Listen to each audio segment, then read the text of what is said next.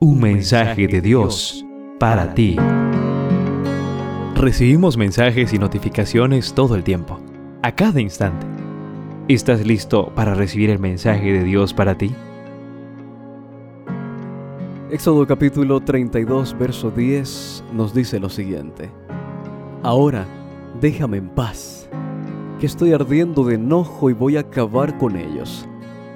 Pero de ti voy a ser una gran nación Éxodo, verso 10, capítulo 32. La reflexión para este día se titula, No es bueno que Dios esté solo. ¿Sabes?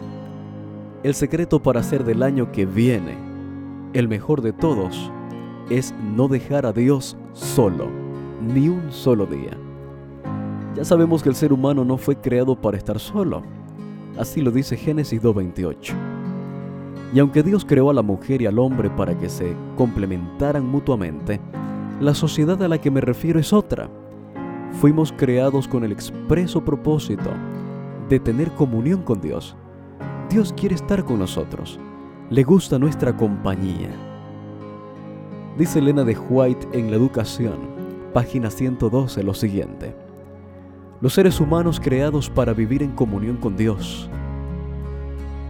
Podemos encontrarle sentido de la existencia y de su auténtico desarrollo únicamente en esa comunión. Creados para descubrir en Dios nuestro mayor gozo, en nada más nos será posible encontrar lo que puede colmar los anhelos de nuestro corazón, satisfacer el hambre y la sed espirituales querido joven que nos acompañas. Lamentablemente un día nos apartamos de Dios y cuando pecamos, nos escondimos de Él. Desde entonces, lo hemos dejado solo vez tras vez con nuestra indiferencia y con nuestros pecados. Sin embargo, vez tras vez, Dios nos ha buscado. Buscó a nuestros primeros padres en Edén y nos busca a ti y a mí por eso creo que el mayor pecado hoy, como en el pasado, es dejar solo a Dios, romper nuestra comunión con Él, dejar de orar. Es un mal negocio dejar a Dios solo. Moisés lo sabía y por eso en el texto de hoy se negó a hacerlo.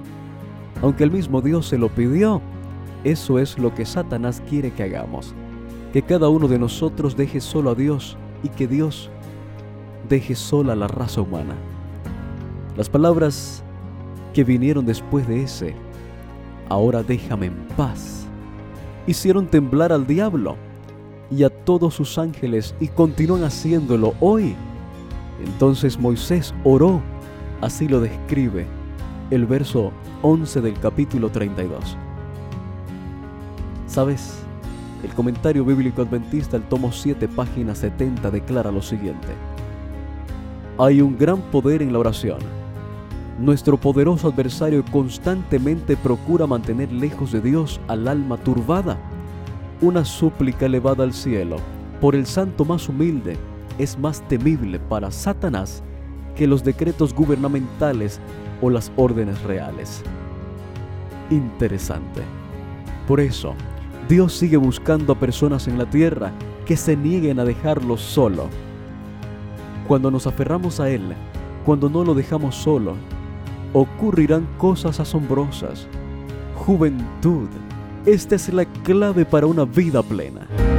En cada lectura podrás conocer un poco más y mejor a Dios, así como aprender de sus distintos atributos como santidad, justicia, protección y salvación. Descubrirás entonces que Dios es tu pastor, que te da paz, que provee para tus necesidades, que es tu estandarte y tu torre fuerte. Un mensaje de Dios para ti.